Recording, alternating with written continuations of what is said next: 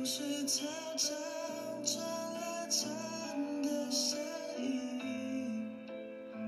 少年后也还是很好听。将远望着纸飞机寄成信，我是你的什么？你是我的优乐美，原来我是奶茶。这样把你捧在手心了。云的引力，却不知道到底能去哪里。已经长大的 Hello，大家好呀，欢迎收听我的播客《意气用事》，我是 Matt。啊，今天的内容跟疫情也有那么一点点的相关啊，就是在疫情期间，因为外卖什么都停了嘛，包括其实商店也不营业了，所以就没有办法喝到奶茶了。那作为一个重度的奶茶爱好者呢，在疫情期间嘴巴就很咸，但是按我老婆的说法呢，就是她不喝奶茶了以后，感觉皮肤好了很多。但是，对吧？这个不足以构成戒掉奶茶的这个理由，对吧？那个相比这个口腹欲来说，对吧？这个脸上的这个事情，呃还是能稍微缓一缓的。那喝不到奶茶呢，只能说画饼充饥，对吧？那今天我们就来聊一聊这个奶茶的这个话题。那其实上海，其实在很早以前，我记得应该在我可能初中的时候吧，可能应该差不多零四年、零五年这样子左右，就已经有那种比较小的奶茶店了。但基本上都是那种感觉像路边小摊一样的这种奶茶店啊。但是我记得那时候印象很深刻，有一个牌子叫杰克，然后在大木桥路上其实有一家店，它就在开在肯德基旁边，那个奶茶的味道非常好喝。就是它有一股非常香的茶味，就不像呃原来那种街边的这种小的奶茶，它基本上都是香精调的嘛。其实大多数就是那种奶味，茶的味道也不是很浓。然后，但是那个好像是现冲的茶，然后配上奶去做的一个奶茶，所以它茶味非常的浓。然后我那时候每次买肯德基，买那个旋转味鸡啊，然后汉堡，再加一个新奥尔良烤翅这样的套餐，那我都会去再买一杯这个杰克的一个珍珠奶茶。我印象中差不多应该是八块钱一杯，反正后来过了几年以后，不知道为什么这个牌子就没有了。然后其实那个阶段，基本上整个上海的奶茶都是停留在这种街边小店的这种水准，那价格也不会很高。那总体来说，它就是一个即买即走的一个偏低端一点的，就只是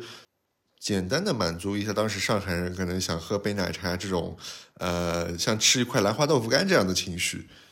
然后之后一段时间，其实这个奶茶的整个店面也没有怎么发展。我们其实平时喝的可能都是在家里的吧。我记得那时候有个叫立顿奶茶的一个茶，就那个一条状的这种茶包，然后你去泡一杯奶茶，其实也蛮好喝的。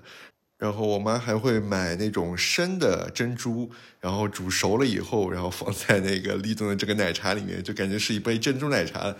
其实真的蛮好喝的，只是后来因为我妈不知道在哪里听说了，说这个东西不健康，对吧？然后最后就没有给我做。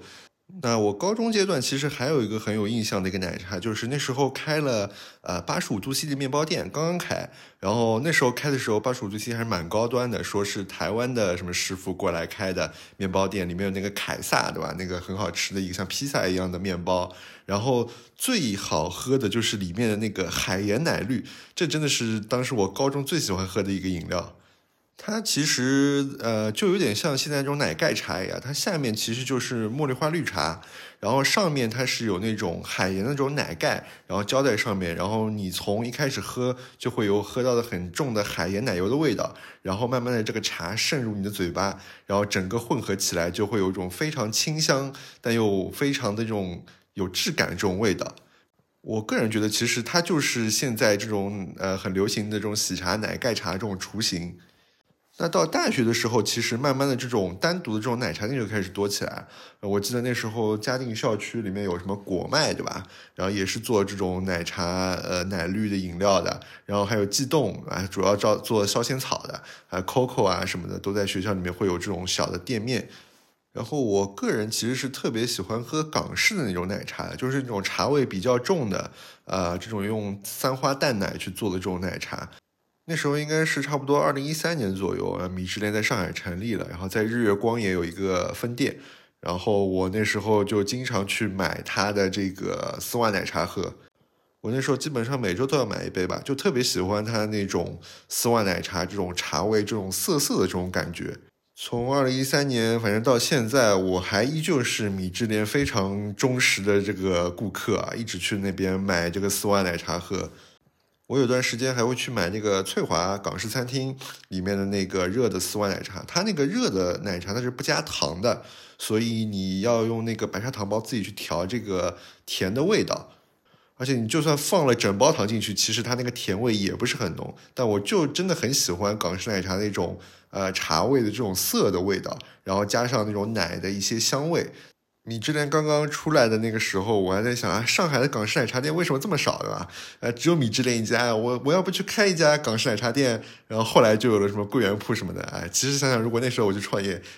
那说不定我现在就是财务自由了，是吧？开玩笑啊。那我们现在看到的这个奶茶店遍地的这样子一个情况，差不多也是近呃七八年来吧，可能慢慢发展起来这样一个状态。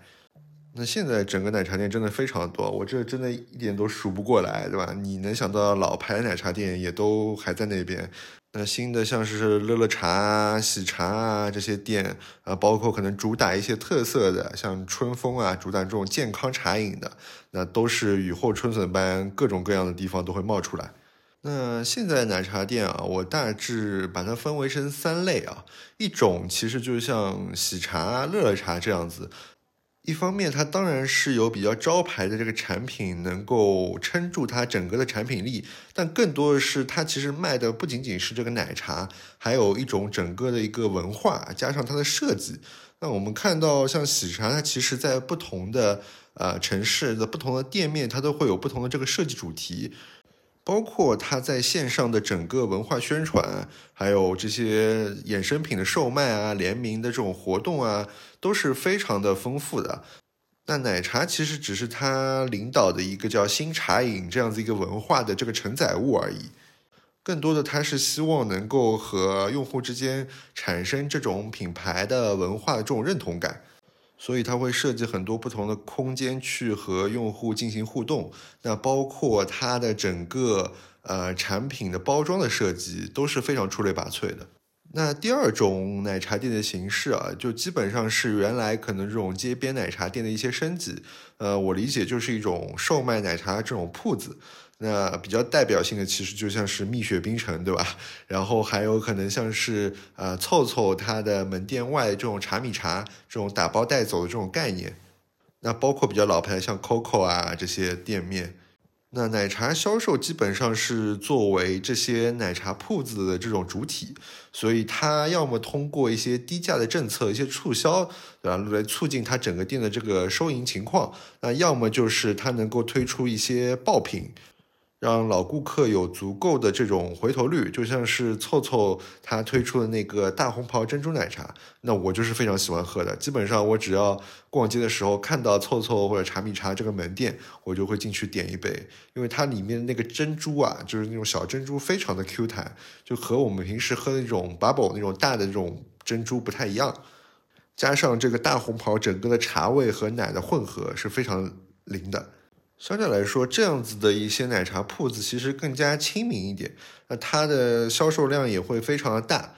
但用户对这些奶茶铺子的这种执着程度，其实是跟喜茶之间没有办法相比的。就比如说我去逛街的时候，对吧？我可能我今天就是想喝喜茶了，那我肯定宁愿等半个钟头，也会想去点这杯喜茶。那比如说去凑凑，我可能是看一下那边人多不多，然后选择一下今天要不要喝它，不会专门的说我为了它的茶饮去等在那边。那第三种啊，是我本人其实非常想看到的，或者说我觉得是一种非常值得探索的一种形式，就是它可能更接近于一种咖啡馆的这种样子。像前几年，其实上海的咖啡馆数量已经非常的多了，然后但是整个茶饮的发展其实并没有像咖啡这样在上海能发展那么好。那那时候我就在想，那我们的这个奶茶啊，包括纯茶的这种茶饮，是不是有机会像星巴克啊，或者说像 Costa 这样子，能够做成一种社交空间的这种概念？因为你咖啡跟茶都是大家社交的时候能够喝的饮品嘛。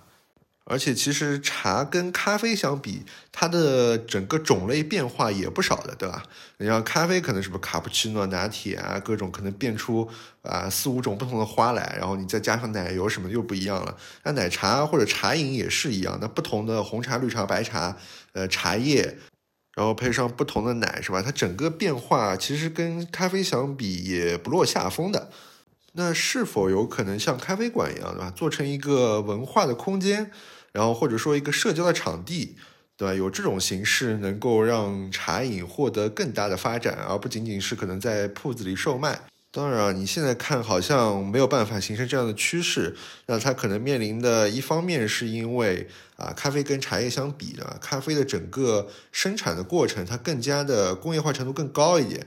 包括整个标准化的流程的，它能够满足这个全世界大量的这个咖啡的需求，然后保证同样的这种咖啡的品质。那相较来说，茶叶的生产它其实工业化的程度没有那么的高，更多的还是靠一些人工的采摘啊，然后一些贩卖，它它不同地区的品质也会不一样。那另外一方面的原因，可能是一些文化层面的原因。那整个西方的这种社交体系，其实就趋于这种咖啡馆的这种空间的形式，呃，大家是愿意在一个公众场合去畅所欲言的去进行社交的。那中国的这种东方式的社交，它可能在茶这块更接近于一种私人的你和我之间的这种对谈。啊，其实像咖啡馆这种嘈杂的环境，反而不利于这种茶饮的这种品尝，包括我和你的一些深度的交流。那其实这几年我也看到过几家专门以这种呃空间形式、这种社交空间形式去做的一些茶饮。那当中体验最好的其实就是大益茶亭。啊，大益茶其实在广东、广西都是非常有名的一种比较有品牌这个普洱茶。那它在上海其实开了很多家门店，叫大益茶亭。那它的整个概念就很接近于这种咖啡馆的这种理念。整个的茶饮系列也是比较高端的，那整个店面的空间也是比较大的，它甚至会提供那种现泡的这种茶饮服务，在一个小隔间里帮你现泡这个比较好的这种普洱茶，有点像这种呃咖啡馆这种低滤咖啡对吧，或者手冲咖啡的这种感觉。当然，我常去这个地方，主要还是因为它那边有个招牌产品叫呃凝雾冬瓜茶。哎，可惜这个是二零二一年、二零年吧，那时候的一个招牌产品，到二零二一年的时候就下架了，就喝不到了。但是我特别喜欢那个凝雾冬瓜茶的那个味道、那个体验，尤其是夏天的时候喝了，真的是非常的清爽。所以现在的整个上海的或者说全国的这种奶茶的这种体系，基本上就是这三类。第一种就是以喜茶为首的这种以文化作为一个卖点的呃奶茶品牌，它更多的聚焦于这种品牌的理念。第二种就是以这个产品作为一个主要的卖点，对吧？那种街边的呃店面比较小的，纯粹靠产品收入为生的这种奶茶的铺子。那第三种就是更接近于咖啡馆形式的，提供了一个比较大的社交的空间的这种奶茶店面或者说茶饮的店面。那它会更聚焦一些高端的这种茶饮或者奶茶的这种体验。然后提供一个可以让呃用户进行社交的场所，当然还有最后一种就是你要不在家里自己做奶茶也可以，对吧？疫情期间我们只能在家里自己拿牛奶，对吧？煮一点红茶作为奶茶，或者说如果你家里有香飘飘奶茶的话，对吧？原来都是不屑于喝这种低端的冲泡式的奶茶，对吧？现在又可以喝起来了。那我最后还是要澄清一点啊，奶茶这个产品到底健康还是不健康？那我认为它其实是健康的，啊，主要是你只要里面不放糖，那它就是健康的。因为奶茶的整个不健康的缘由，它其实就是因为它里面这个糖分，因为你不放糖，其实它奶茶没有那么好喝，那必须要放点糖，把那个奶和茶这个味道去调出来。那其实糖类也就是引起这个皮肤衰老啊，包括一些呃内在的一些疾病的一些因素，对吧？所以单奶茶来说，它肯定是个健康的饮品，但是你放了糖以后就不是了啊。好吧，这个就是我的一些诡辩啊。那今天的意气用事就到这里了，那我们明天再见，拜拜。